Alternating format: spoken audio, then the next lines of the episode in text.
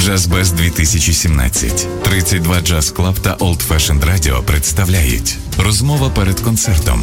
Кожного дня фестивалю Олексій Коган спілкується з музикантами за 15 хвилин до виступу. Розділіть з нами ці хвилюючі моменти. Виходимо в ефір о 20-й.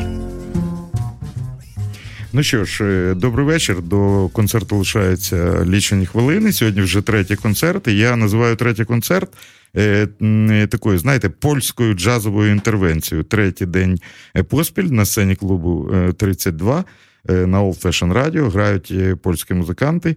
Давайте згадаємо Міхала Мартинюка з його партнерами, який грав перший день. Аня Гат зі своїм тріо грали вчора, і сьогодні зараз переді мною сидить і дуже хвилюється молодий музикант, який зараз вийде на сцену. Е, це мені здається дуже е, е, цікавих музикантів. Ми будемо сьогодні слухати. Це лідер квінтету, піаніст, композитор, анжувальник Адам Яжмік. Адам, вітам. Вітаю. Е, знаю, що вчора Адам дуже хвилюється. Ми вирішили не спілкуватися англійською мовою. Я буду спілкуватися українською, а Адам буде спілкуватися польською. Але думаю, що в нас буде розмова, як і в музиці. Ми спробуємо зрозуміти один одного. Я не бачу е, ніякої проблеми. Скажу тільки е, окей. Е, Адам, чи можеш. Е, mówić pro swoich partnerów, kto e, będzie Jasne. grać z tobą. Jasne. E, no, z nami, ze mną zagra dzisiaj, e, znaczy właściwie to jest stały skład, który istnieje już dwa lata, niezmienny i mam nadzieję, że nigdy się nie zmieni. Na perkusji Piotr Budniak, mm, na kontrabasie Maciej Kitajewski, Jakub Łępa na saksofonie i Paweł Palcowski na trąbce. Na trąbce i flugelhornie. Tak? Flugelhornie, tak. Е, дві, е, Два альбоми є у хлопців. До речі, їх сьогодні ви зможете придбати. Я думаю, музиканти е, залишать вам свої автографи. Я був дуже здивований, коли дізнався, що Адам не мав фортепіаної класичної освіти. Мені здалося, коли я слухав музику, я представляв вже музику Адама на радіо, що в нього дуже така серйозна класична. Е, як кажуть, бекграунд класичний. Він каже, ні, але е, сприйняв це за комплімент. Я вважаю, що цей квінтет можна назвати молодими левами польського джазу. Так, у всякому разі, е, про них пишуть. Їхня друга, хочу сказати польською, друга плита була як додаток до знаменитого журналу Джаз Форум. Це дуже приємно. І сьогодні ми говорили про те, що Адам вже був в Румунії. Зараз маєте, ви маєте зараз польський тур, так? Polski tur? Nie, nie, nie? nie, Już się kończy. A, ty казав, co wygrał. A, wygraliśmy Klucz do Kariery. Aha, Klucz do Kariery. tak, dwa tygodnie temu. To jest taki, taki jazzowy festiwal, y, gdzie y, spotykają, spotykają, się trzy mhm. zespoły, które wygrały coś w, w danym roku. A I, kto jeszcze wygrał? Y, wygrał? Był jeszcze Tomasz Chyła Quintet mhm. i... Hmm, Kaśka Ku Quintet. Taka wokalistka y, z Zamościa, która wygrała Zamość. Tomasz Chyła wygrał Jazz Juniors, my Bielską Zadymkę i Jazz nad Odrą. А ти пам'ятаєш, коли ти вперше почув джаз і зрозумів, що тобі те подобається? Як відбулося твоє знайомство із джазом? Aha. Twoje spotkanie z muzy- no właśnie, muzyką jazzową. Jak to było? Jak to było? No, było to dosyć dziwne, mm-hmm. dlatego że yy, no, trzy razy się zabierałem po prostu za fortepian. Mhm. Podchodziłem do gry na fortepianie, e, ale jakoś e, nie trwało to długo, bo po miesiącu, dopiero w wieku 17 lat, e, nie wiem, zrozumiałem, że chyba chcę grać jazz. Usłyszałem jakieś tam płyty. Jakie były pierwsze płyty? Pierwsze płyty. Hmm. Kurczę, no. To co był? Bardzo, no to były te pierwsze, pierwsze płyty, to Brad Meldau, The Art of the Trio. No, I, początek był taki, tak. Tak, tak, to był początek. Wiadomo, że tam jeszcze Coltrane'a słuchałem, Milesa Davisa. E, no a zacząłem w wieku 17 lat, poszedłem do krakowskiej szkoły jazzu i tam pod okiem Wojtka Groboża, świetnego pianisty polskiego, no zaczęło się to wszystko i brnąłem to, brnąłem, brnąłem.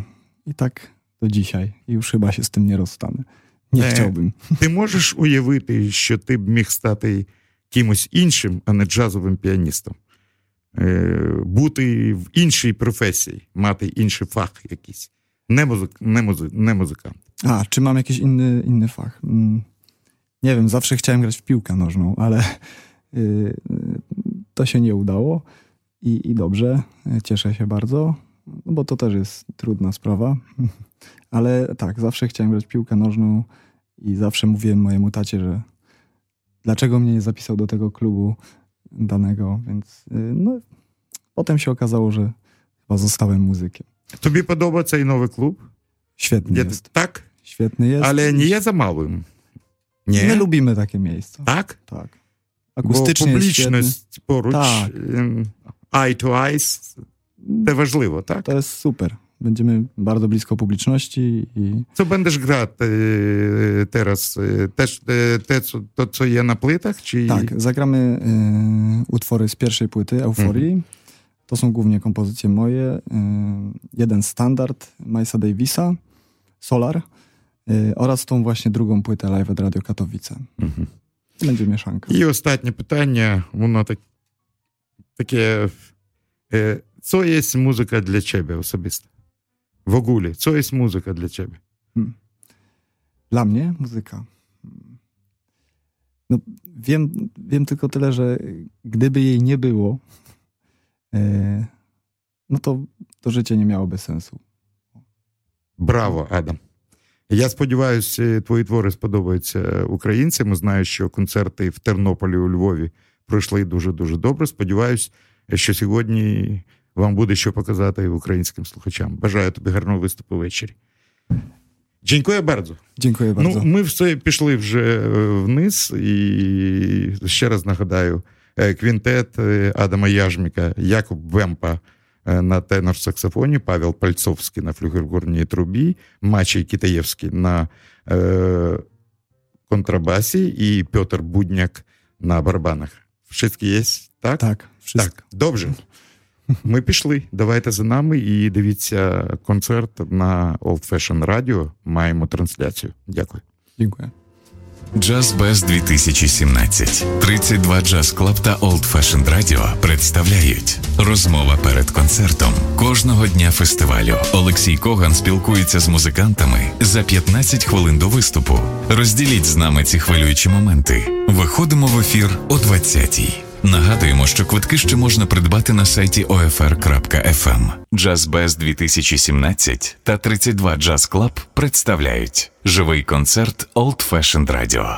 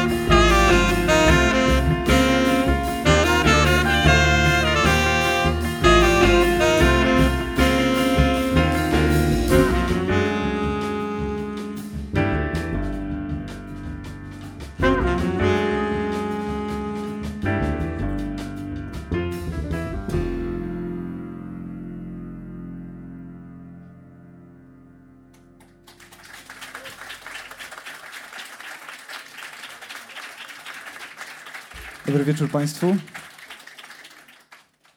Bardzo się cieszymy, że możemy tutaj zagrać dzisiaj. Cieszymy się, że tyle osób e, jest tutaj, żeby nas słuchać. Zagramy e, głównie moje kompozycje. Jeden standard jazzowy. E, chciałbym przedstawić jeszcze raz może skład. Piotr Mudniak, perkusja. Maciej Kitajewski, kontrabas. Paweł Palcowski trąbka, Jakub Łępa saksofon. Pierwszy utwór, jaki wykonaliśmy, to utwór Rainforest y, z naszego drugiego albumu pod tytułem Live at Radio Katowice. Kolejny utwór to Rozrabiaka.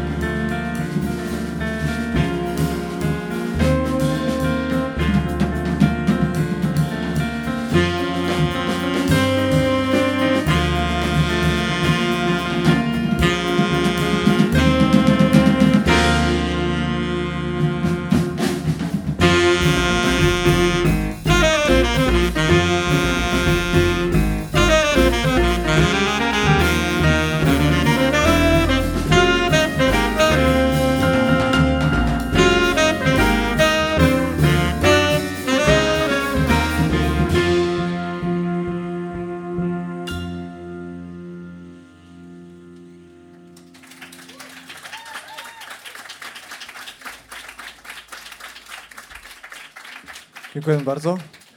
To był utwór e, Live in Garden.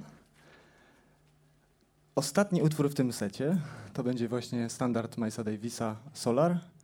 Gdyby ktoś chciał nas zabrać ze sobą do domu w postaci płyty, e, to można ją nabyć przy wejściu. Pani tam sprzedaje. Będzie nam bardzo miło.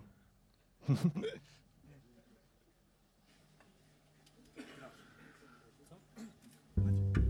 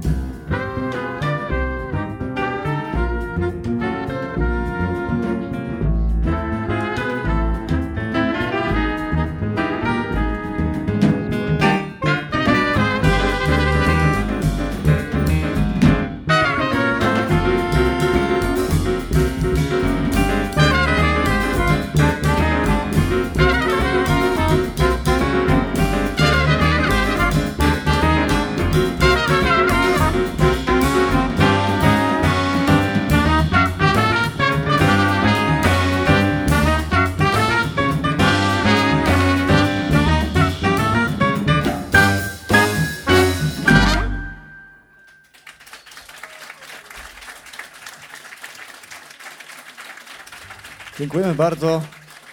Piotr Budniak perkusja, Maciej Kitajewski kontrabas, Paweł Palcowski trąbka, Jakub Łępa saksofon tenorowy. Zapraszamy na chwileczkę przerwy.